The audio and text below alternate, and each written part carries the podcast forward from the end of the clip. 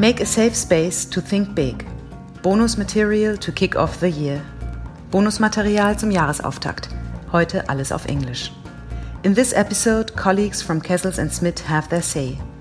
Because our Christmas party was designed in the form of a radio show where we could celebrate the end of the year together in parallel offerings, we, this is Marc Dechmann, Tina Gado, and Roberto Isberna, offered a special podcast episode, live with the colleagues. And the same question what is actually pending now? In a slightly different format. Instead of one guest and two hosts, this time it was two guests, three hosts, and four listeners. All of us colleagues from Kessels and Smith, the learning company, consultants and facilitators from Germany, Belgium, the Netherlands, and South Africa. Our guests Paul Kirsten, South Africa, and Chris Snick, Belgium. Pepijn, Suzanne, Eric, and Ilan listened and were part of our generative talk after the two interviews. We hit the wall, have to ask ourselves does it make sense anymore? It's about the meaning of communities and at the same time how to deal with the paradox between the very close and the big picture. It is about belonging and courage. Das neue Normal. Was steht jetzt eigentlich an? Unser Digital Unplugged Podcast Staffel 2 mit Marc Dechmann, Roberto Isberna und Tina Gardo. Die letzten Monate haben die Welt, Europa, Deutschland, unser Alltagsempfinden mehr verändert als die gesamten letzten sechs Jahre. Warum ist das so? Und vor allem, wo kann uns das hinführen? Wo soll uns das hinführen? Und was brauchen wir dafür? So, welcome to the special edition of our podcast series, Das neue Normal. Was steht jetzt eigentlich an? Or let's translate it into English, and that's not that easy. We have different options. We have called it the new normal. What is actually pending now?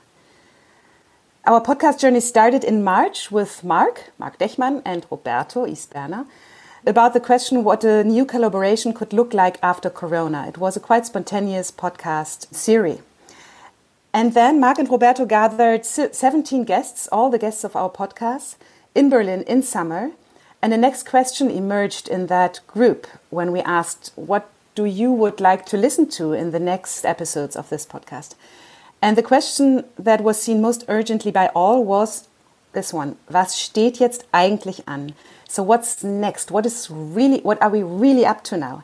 And we was really meaning we as societies, we as people, we in our communities.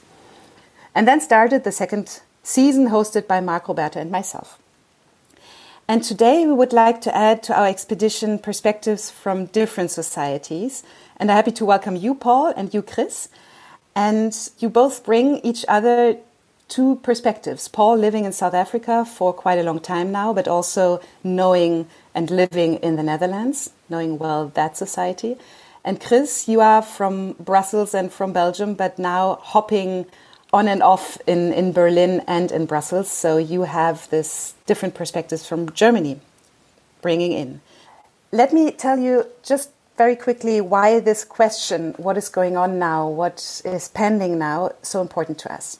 Over the, the past few months, we have felt some shifts to what we previously understood to be common sense.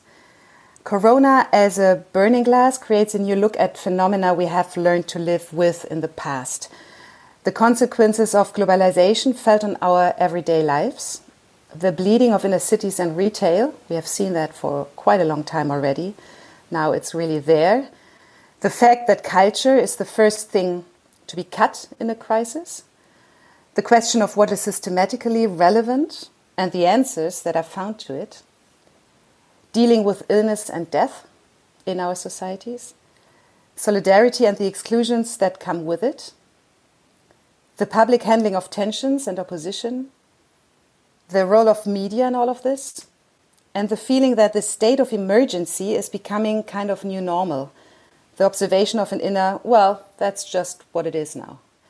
And we ask you, Paul and Chris today what's on the agenda now? What dynamics do you perceive in your societies, and what is over and what wants to come into life? The flow will be the following um, we have two interviews, about 15 minutes, one by one. So, first, Marc is interviewing Paul, and then Roberto is interviewing Chris in a mix of English and German. And while they're doing this, all the others, we others, are just listening to them. And after the 15 minutes, Chris and I will do a little resonance of one minute to what we have heard Paul was saying. And then the same with Chris and Roberto.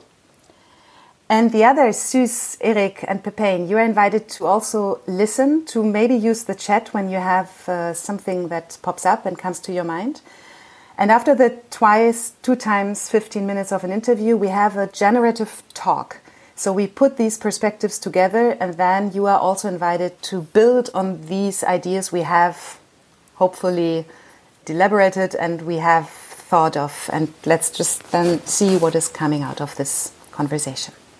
Tina, thanks for dancing us into this podcast. And uh, Paul, I would like to invite you to to join uh, join the conversation. And and, I have a, the following question, uh, Paul. When you remember the first time in your life that you felt that you had a a more impactful relation to to the bigger whole, to society, or to the bigger community, can you remember this situation where you felt like okay, you were mature enough to have this feeling of impact with society? what is the situation that comes to your mind? That's a tough one, Mark. Um, at my age, it's probably very long ago. Um, the first one comes to mind is when I was actually doing an introduction day for new students at uh, educational technology at the University of Twente, where I studied. And you then welcomed new students and parents that are um, high school students that are looking on what to do with my life. And then um, the students would then ask very practical questions, and the parents would like they then ask questions: What do you like to be, and what do you like to do in your life, and impact in your life? And then, and I then said I would like to work in developing countries, to use what I do in countries that um, don't have the means to develop the talents um, that we can in our Dutch society. And that was actually the first time that I heard myself say this, um, now living in South Africa. What was the feeling that you had that you uh, that at this point of time you felt the importance of there is something that I need to take relationship to and to, to, to define myself in a different way? I think it's it's the question of to what end do I use my abilities? What is what is it that I want to achieve by using it? And I think, and it's still something I struggle with, and I always struggle with in Smith. And when people talk about profit, um, and profit being the purpose, or a degree being the purpose of studying, um, and I think that is just um, kind of a deep misunderstanding on what purpose really is. And I found I've heard an analogy that I um, that resonated with me a lot in terms of business context. That we actually started looking at profit so much, and we we then misunderstand that profit is not the goal, but it's the means. In much the same way that breath and breathing is crucial to live, but it's not the purpose of living. You don't live to breathe, but you live you breathe to live. And the same way that, that you look in, in companies, that, that people say, actually, I'm in a business because I want to make profit, then you're completely misguided, in my view. You need to make profit to stay alive as a business. Or I'm studying for a degree. And I've seen so many people, and sometimes very um, tragic, tragically, people having a degree after studying, even in my own studies, that, that also Susanne uh, and others joined from Kessels Smith, someone saying, I now have my degree. I have actually great results. I have graduated cum laude, but I don't know what I am able to do. Don't know what to do with it. And now there's this big void. And some people then continue to study because they actually don't know what to do with. And then we're missing a trick. And it's really about purpose and how you link your talents, your energy to purpose to, to fill the void. We, we make a, a jump into time, a time warp uh, to today. And uh, the, the question I have is like, again, I have this feeling and this picture of is there a new void um, that you have? Um, we coming from a old normal. We today uh, in in December 2020 have a very different situation. And um, if we just look into again this bigger picture, society, community, our feeling was maybe we won't go back to a, to an old norm, normal. There is a huge transformation underway. The first question is like, do you share this? And what is now the void, or what is like? Do we also already see cracks in the wall that is allowing us to see beyond? So that's that's the the idea. And the question today is, what is the situation that you feel that could be interesting to explore of, of this new normal? Well, it's difficult to say what a new normal will be, but I'd like to, to turn your question around and saying um, we actually hit a wall and we can look closer now. So we've we've looked very far and seen the world as a big place but we forgot what is close, what is close to our heart, what is close by. And I think what we're seeing is, is reconnecting with what is close, which is, for instance, your family. In my situation, being far away from my son and my mother is difficult. And I used to be able to just buy a ticket and go. Revaluing those people that are close and meaningful to you and spending time with them. So that this whole work from home experiment that everyone was, was forced into brought people to spend time at home with their kids and juggling homeschooling and, and talk again to your partner and fight and figure things out because you couldn't run away to work. So work would be, and we've we've heard that many times that work would be like um, um, a safe haven or somewhere to flee to if things are not going well at home you can't do that anymore. So you need to look at the things that are close, meaningful, and, and you cannot run away. So in that sense, having a wall close by forced us to really value and work with the things that are just around us. The other thing is about valuing, and I think that's a trend that was already happening, but valuing local. Where does our food come from? Is it really necessary to have a kiwi from Australia when you're living in in um, Utrecht. Does that actually make sense? What is the cost of that? Environmentally, does it? So I think there's a, there's this whole, and I hope we see, will see a whole change in online commerce. I really hope because we we missing a big big trick with that online commerce, and we we polluting. We are sending things up and down um, this whole logistics part of online commerce is not solved. Um, and we're missing the, the element of trust. Who do we buy from? Who grow our vegetables? Who created the clothing? In what conditions were they created? So I, I hope that it is a, an awareness to look closer and closer to our own behavior. That I can relate to, and I do see the point that you're making, uh, making hitting the wall so it's not really breaking through to in, in, in any way continuing, but the point you make, like, the okay, it's uh, I banged, uh, I have banged my head on the wall. now I'm sitting down and trying to to sort myself uh, myself out. What do you think is the opportunity we have in, in reconnecting with society then in a different way, having this disruptive experience? I think it's it's reconnecting with people around you. So if you can't travel, look at your neighbors, look at who's in the street, look at who's in your your close circle. So that is, I think, one element. The other element is is where do I spend my time on? The normal of of going and, and going around and traveling on planes, buses, trains, cars. How much time people in our profession used to sit in a car or on a plane. And is that really valuable? does that really add value? And then, in an economical sense, and it's a widening of this one, is what are really the economical cost and the environmental cost of the way we've been living?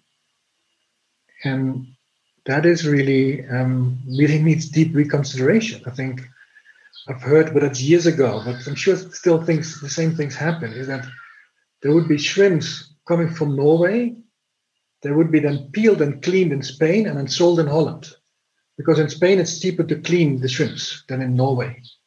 That's completely ridiculous.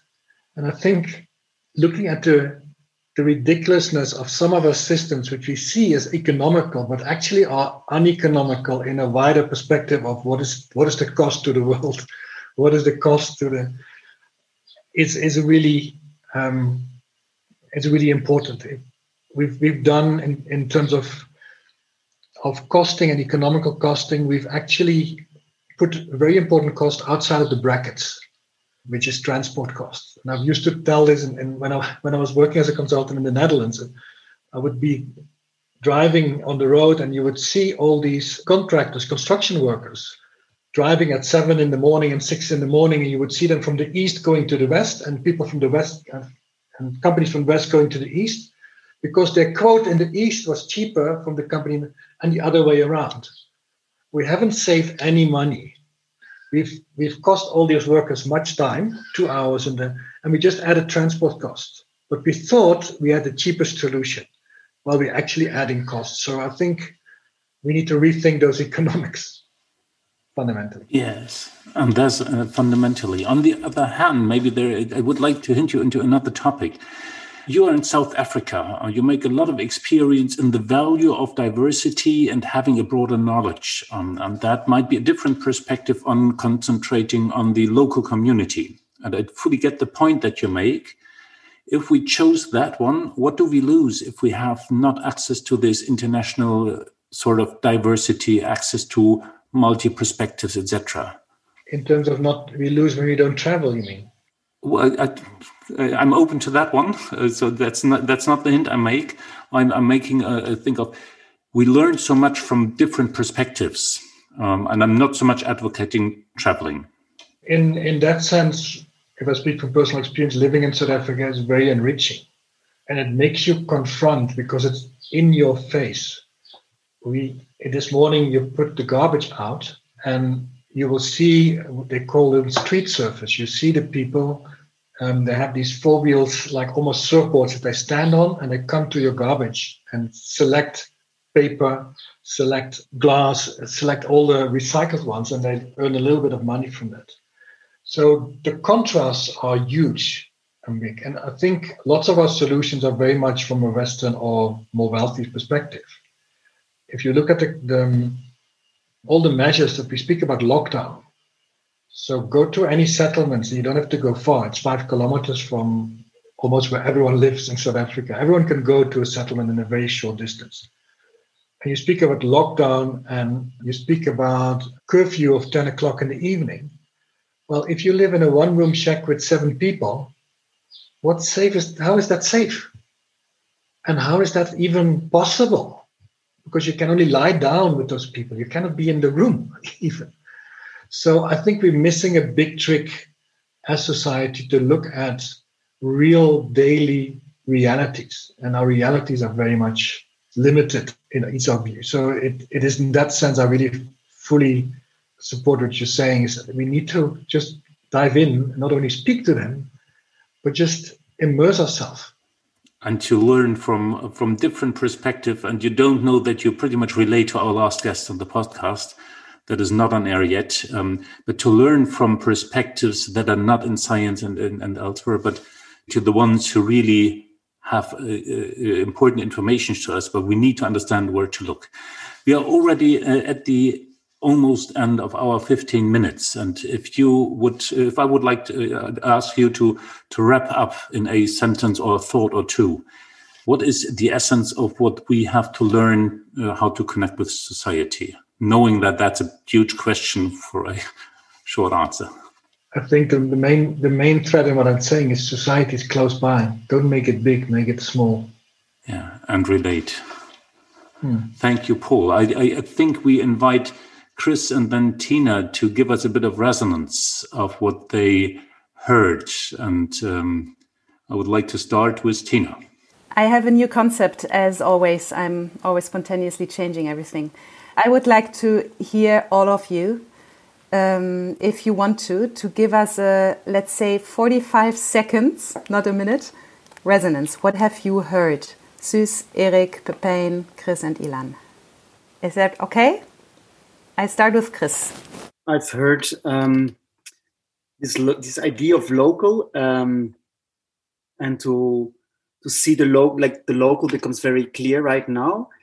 I, I, I tend to react at some in some way, so I will do that. And at the same time, we're in a times where climate change is the biggest burden on our so the, the global and the big thing and the very small thing where we now limited to i see a big paradox. That's actually what i've heard in the story the paradox of living in a small context and this bigger story outside thanks. Eric well in the same line as chris said what i really appreci- appreciated in paul's uh, view on things is that um, this, this lockdown um, locks us down physically uh, and makes us think of ways of uh, things that are even more important and urgent than this um, uh, COVID crisis, which is, as Chris said, the world we live in. I think we will survive the generation, at least I'm in.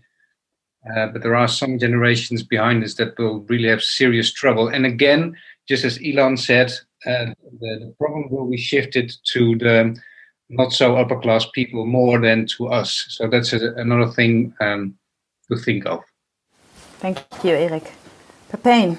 I can very much relate to the example of the shrimps and the un- unlogical decisions we tend to make.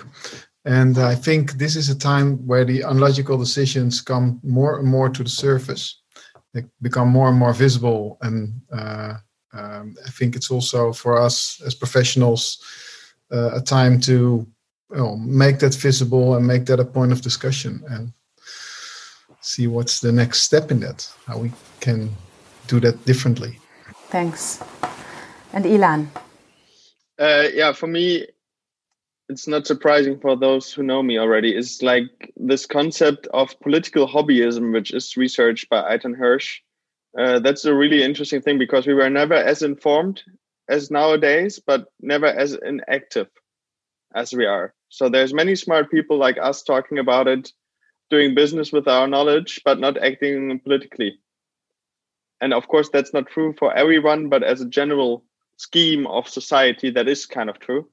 Um, and I wondered in this localism idea, how will we tackle something like climate change, where we need to speak to each other, need to hold each other accountable? So, how this will look like in your perspective?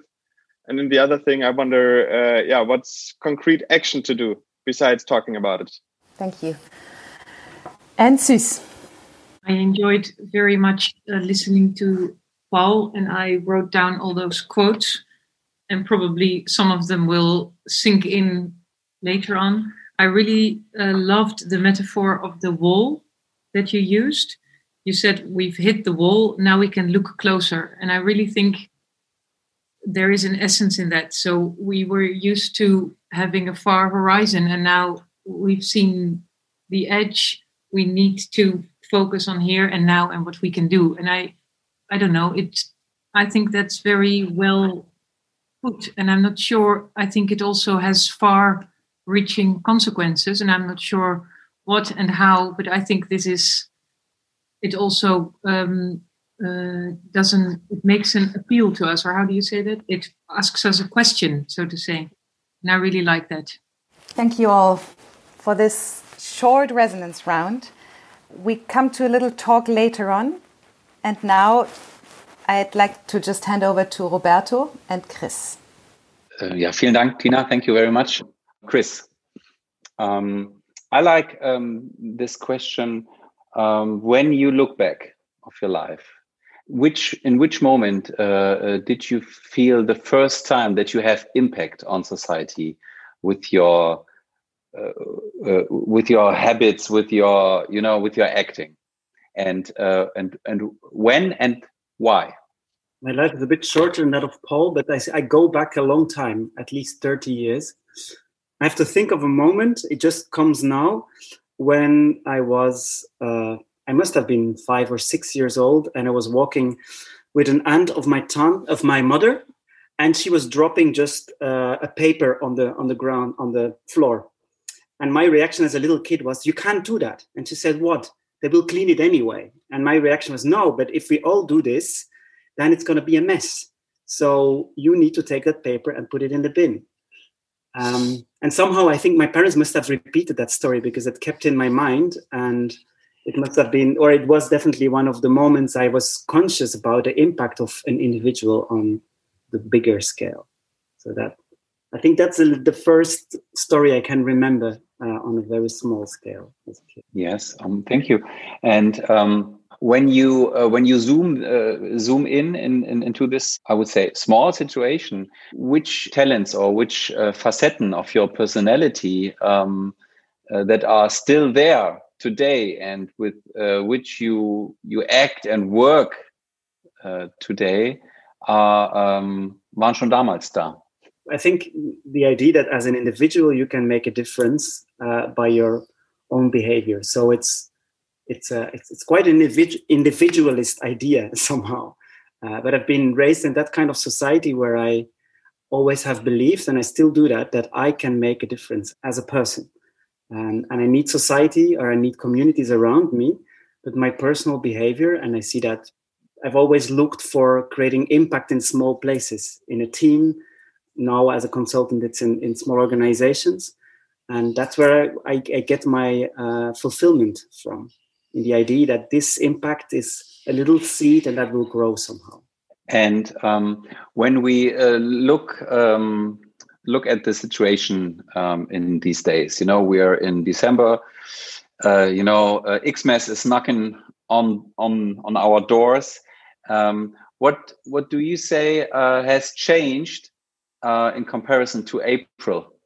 Besides the temperature outside and stuff. But with the with the situation in our um yeah maybe in, in in the german society you know the part of the german society you know but maybe also in the belgian society you know.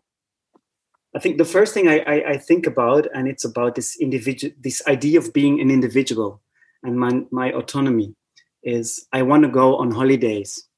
I want to travel you know i somehow and somehow society says you can't. It's the first time in my life that i'm somehow cut off that there's rules that limit my personal autonomy in a way that i've never experienced before. Um, and even i will link it back to the belgian society. We have a rule. I'm a single person that i as a single person can only see one other person. So a knuffel contact uh, it knutsch contact. But it means that technically it's nearly impossible for me to respect, like for many other people in the surroundings. So somehow I'm trying to find a new comfort in trespassing the rules. And so many people around me are doing that uh, because the rules are so strict. And to make you live your life still to, to take responsibility for your own well being, you're somehow forced to cross and to play with the rules, which is technically not okay. But that's what I what I see myself doing and what I see happening around me. And um, so um, in in this year 2020, uh, you you moved from from Brussels to Berlin, and um, so there were um, a lot of changes besides the, the, Corona situation. What would you say uh, are maybe the, the the the biggest changes that that you see in in your work, maybe in your perspective of society? Maybe uh, in your perspective of of of you, uh, of dich, of yourself. Right, and I'm trying to understand your question in a sense that the difference between Belgium and Germany in in this play as well. Maybe you take you take the part of the question that uh, resonates with you. Maybe it was a little bit too uh, too much in one question. I can highlight one element uh, that that is on macro level, um, whereas I experience that. Um, in Belgium, for example, and when it comes to Corona and, and the whole situation, I see that there is a it's a small country which is very much inner focused, um, and there is we at certain point we were the highest uh, of Corona in the whole world, and then all of a sudden it became the eyes of the world on Belgium. That was the first time that it happened, and people it somehow did something with the responsibility feeling of people of feeling a community. In Germany, I experienced something completely different, and that's not only to do with Corona, but I feel that in the German society and in the public opinion, there is always an awareness, for example, that the way that Germany deals with Corona, the way that Germany deals with climate change is exemplary or has an influence on the rest of Europe, etc., and the rest of the world. And I even feel that that the individual German that I meet, not the one living in the streets but the more political educated, maybe um, not uh, active as in a way that Ilan says, people are aware of that. And so there is um, a different way of, of seeing yourself into the, the more global world. Uh, and that's, that's something I feel very concretely with Corona, with, with climate change in a way. Uh, and so as a Belgian, there is always this little, this little cocoon, cocoon where we are in and outside that, it's a different world. Yes. Okay. Thank you. Now maybe uh, it's a mix uh, uh, of, German and, English. I, will try. You said um, the first impact you you realized when you were five or six years old that you can make the difference. Uh, you can make a difference. Is this a feeling? Um, ist das jetzt, wo du in, in, in, zumindest die Hälfte des Jahres in Deutschland bist und in Berlin lebst, ist dieses Gefühl noch stärker geworden, dass also dein, dein Agieren, dein Handeln einen größeren Impact hat? Oder ist das quasi, ist es für dich auch uh, across all borders und das ist alles eh nur Konstruktion, ob ich jetzt nur mich als Belgier sehe oder als Deutscher? Because I'm, an, I'm a human being. Well, it's an interesting question because I have built a network uh, the last 10, 15 years professionally in the society, also in the city of Brussels, uh, of people where a lot of my work is happening. Um, by going to Germany, I'm an, I'm a, basically a nobody. so actually, I, I, I feel my impact is is the, the feeling of having impact is feeling less. Uh, so it's it's interesting perspective on what is impact and how do you build impact uh, and what does it mean? What is the per- what is perception and what is real impact somehow? The belief of taking the train instead of the plane and these kind of things is just personal convictions that I still keep going. But I would say, yes, it feels like I have to start anew in when I'm in Berlin in this sense. So it makes me more aware, and that's uh, what traveling does. It's also why I believe traveling is not just going to disappear in times of digital, uh, because we we it also functions as a way to create awareness about where we come from and what our impact is in this local society or local environments. So that's that's how I experience it right now. Still very fresh in the experience. Okay. Wow. Yeah. Um, um, normally, I would go uh, maybe a little bit deeper into this, in this, yeah, new, new experience for you. Um, uh, on the other end, I have another uh, topic, uh, maybe maybe a big topic, and uh, we will see. Let's say uh, communism doesn't work. Let's say capitalism doesn't work. What what do you say? What what could work for the next? Ah, let's say 50, 50 years. If you had a bausatz if you if you have some some some wishes uh, how would how would uh, your your painting or something like this look? I think i will relate my story with a bit with paul um, but i believe in in in the the power of small communities um, and in communities i also see the power of like-minded people somehow to create and innovate together. But i think it's very important that between these communities we we, we make enough crossings. So people never belong to one community. I do neither. Um, i'm part of the gay community for example which for many people is an unknown. But even within the gay communities there's many small different communities and it's not the only community where i'm part of. But it's significant for me and i need this place spaces to develop myself, to create identity, to feel strong. And from there, I can be active in other communities. And I believe we should invest in these and also in the crossings and so in the multiple identity or communities and and and in this way i think we can construct democracies and etc that's that's for me the starting point where i where i believe and where i today see a lot of things happening actually so um, let me see if I understand you. Um, so die, uh, I said in German, die, die Stärkung der Communities innerhalb der Community, ähm, dass äh, darüber da auch einfach so ein Empowerment passiert in den Communities und dann die Vernetzung der unterschiedlichen Communities. I, I will give one little example. Uh, yes. One, uh, because it's a dangerous thing what I'm going to say. But one of my best friends is um, a guy who has a very um, uh, intense physical handicap, and he's been the whole school career from eight to 18 years with me in the school. He seemed to be happy, But later on, and when he was in his 30s, he realized by meeting other people in the same condition that he actually missed being surrounded by people with a similar condition because he could not create awareness about the fact that he is different and by the idea that he was included in, in the same school and we did all our best to include him but he was always the special one and he could not create awareness abilities to deal and to find the power in his condition. Because he was always the special one. Because he was not in a place with other people like him. He couldn't and it was a complete blind spot for me because i believed in inclusion and it opened up another way of looking to and you could say multiculturality and all these perspectives. It's very complex but it's interesting for me to not only see it as a inclusion and uh, multiculturality there's also power in uh, the keeping certain communities and then opening up that's what i want to add chris uh, my last question um, to you is um, when you look at uh, Kessels and Smith, and uh, you are uh, you're a part of Kessels and Smith since several years.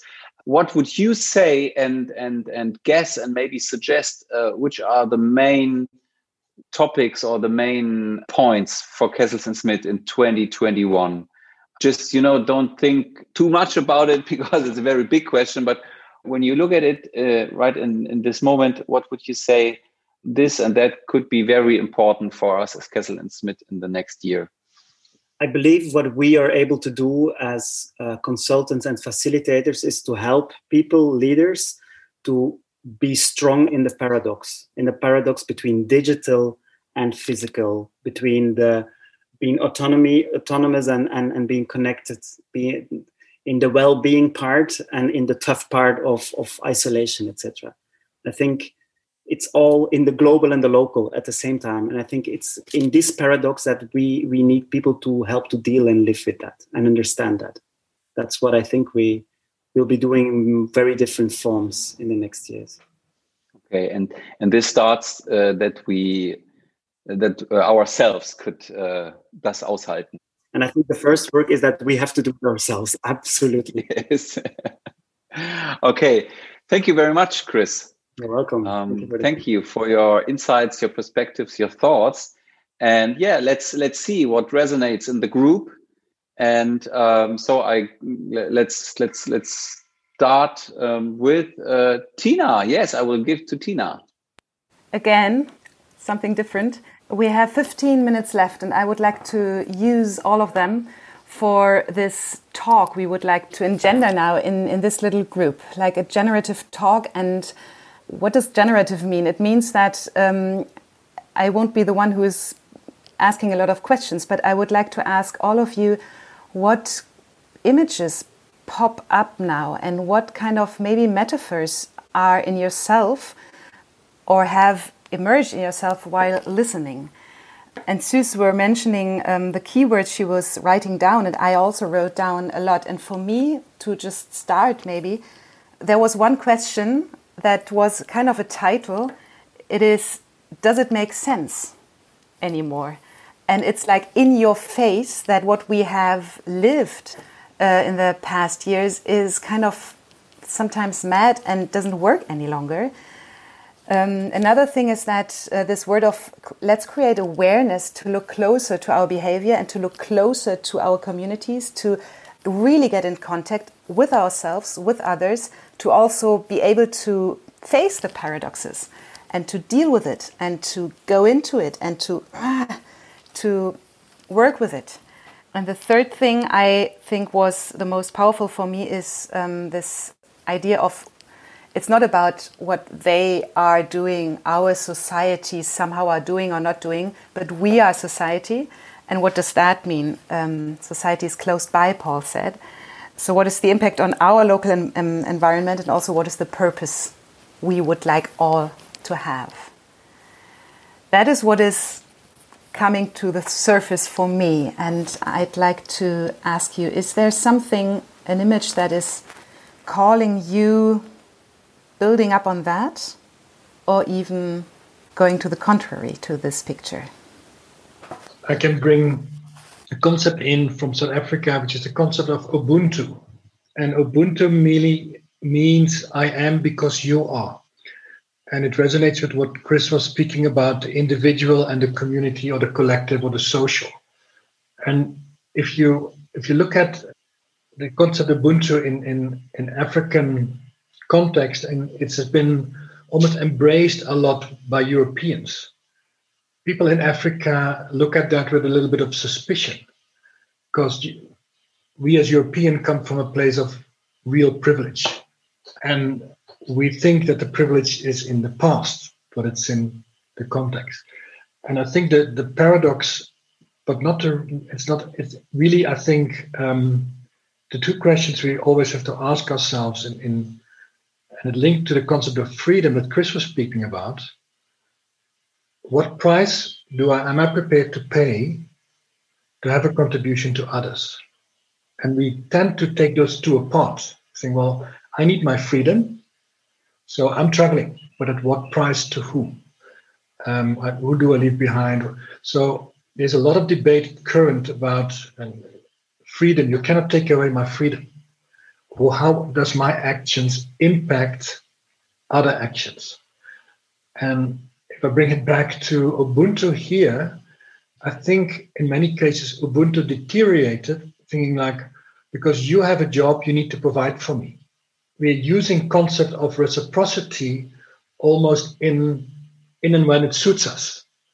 But the concept of sacrifice, what sacrifice do I make? What responsibility do I take to contribute to your life? I think is those are the two questions you always ask yourself. And what Ilan said before about inactiveness, if you make the, the society small, you always act. That inactiveness doesn't exist.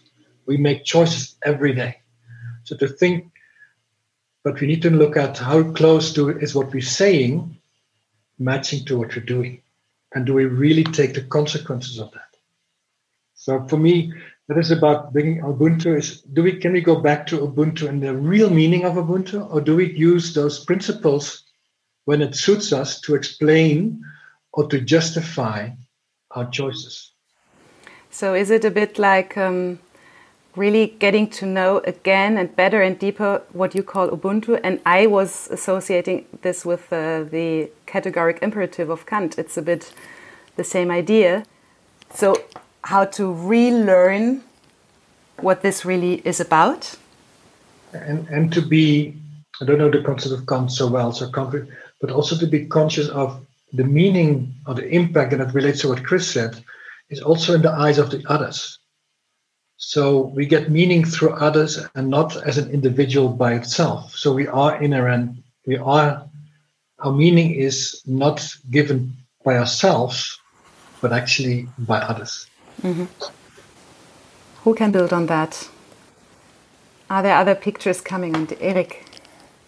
A bit building on what Paul said, but there was a part in uh, your story, Chris, um, about the difference between Belgium and uh, Germany, and Germany seeing itself through the eyes of others, uh, uh wanting to be exemplary, and it brought up uh, the concept of um, I don't know the uh, here my French is better than my English noblesse oblige, uh, which is quite an elite way of thinking. but the nice thing about your story was the noblesse is not restricted to noble people.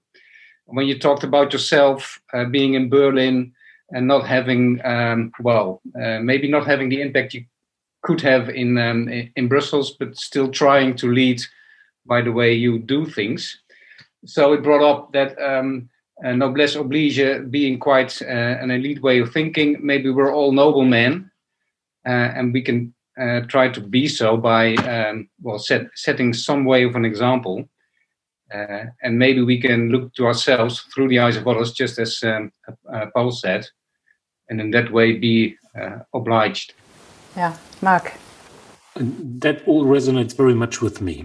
And I think I will explore two principles that I uh, learned that could really be interesting. Having this um, picture of Paul that we crashed against the wall, and we just need to reconnect with uh, with certain ideas. What is the level of cost, uh, including societal and economic, uh, ecological cost, to to the way of how we do do business? So that's something that requires a different framework uh, that we had already. And uh, a second thing is this uh, community is close by, but we need to connect communities. So there is something that is that seems to we seem to need to have need to do that in a different way. And both aspects I would like to explore because there's uh, there's things to learn. It's not what we used to have, um, and I'm not. I'm just curious what I have to learn to make that in a different way. What other pictures, let's say metaphors, or what, what is your inner images that is coming now to you? What is a question arising? Ilan, you are looking very critical. Yeah, I really wonder where this attractive or attraction comes from with this idea of getting local. Like we also heard Chris and homosexuality is maybe just one point, but this not living in small communities gives the freedom of individual expression a really huge room for personal development for showing up as who you are. And like in every tribe there were people just by the way how they were born were not accepted. And there was no idea of human rights or something like that where we really progressed big time during the history and i'm really great and uh, grateful for that. And and i really wonder how that should work when we start going back into tribes. So uh, I, I i'm really for an idea of globalism and i'm really in an idea for yeah let's let's face that we run against the wall. I completely agree but let's develop something new. Let's don't say we as a world need to go there but let's let's just experiment and test stuff and see where we go. And uh, let's let's give room to political action and not just to societal action. I would say political action is the one where we govern really ourselves when we define the rules under which we live. Let let me add on that. And then chris you you wanted to Ilan, you said let's let's um, come to action and leave these political or the, leave these tribes but maybe we can also have a look at these paradoxes because you also are talking about paradoxes. What is the best part of each paradox and what comes out of seeing both of them? Or even a third one will appear. Chris. I just want to i want to make the statement that it's for many people it's very unsafe in the global world. So people need their communities to create safe spaces to get into the world um, and that's where the paradox is for me but it's also where i believe and i mean black lives matter uh, movement etc have shown how important these movements and these these communities are to bring ideas together outside and to make them big and and and, and make them on a societal level aware create awareness. So that's how I see 100 percent agreement. Just not go, going into an, a romantic idea of that there were times where it was better or anything like mm. that. I would like to give the last the last um, reflection to Paul and Chris after having heard all of us, and we have asked you to to give your your perspective, your reflection and observation on what is going on now. How would you answer now in this moment to this question we were asking what is actually pending now paul? Has it changed during the last hour? Um, i have an urgent need to, to share something that Joseph Kessels our co-founder always said and it links it links the world to the to the local. He said being part of Kessels Smith community gives me the courage to go out and do things i would never dare to do otherwise the last part of the combination brought that back very, very strongly. It is really bringing that sense of belonging, and I think that is the word that comes to to mind. To belong somewhere, not to be tied by it, but to be have the safety, the belonging, and the and the courage to do the things that you can set out to do. And I think if we can leave with that idea, then we can leave with a great thought. Thank you, Paul. and Chris. Yeah, I want to build on that because to bring it back, uh, yes, I can say it made me more aware that actually that is what Kessels and Smith is doing for me. it's bringing a safe space to think big, and that's what I I think we can reconfirm or we make ourselves more aware that it's so important to that we do this make this safe space in order for all of us together and individually uh, do great things because it's necessary. Thank you very, very, very much, Chris and Paul, and all of you who have joined us for this little hour. Mark, you are dancing us out now. out of the show. And a big thank you to all of you Paul, Chris, Tina, Roberto, um, also to Marike, Ilan, Kalin, Eric, Pepijn, and Sus. Um, that was a glimpse of perspectives on an important question, uh, and I think a warm thank you um, and a warm understanding of Kessels and Smith. If you like this show, please uh, tune in again. It's only the start of a debate. We are sure we are not there yet, but um, that is uh, a first choice of perspectives. So join in, and that's it for now. Thank you. Thank you very much. Thanks. Thank you. Thank you.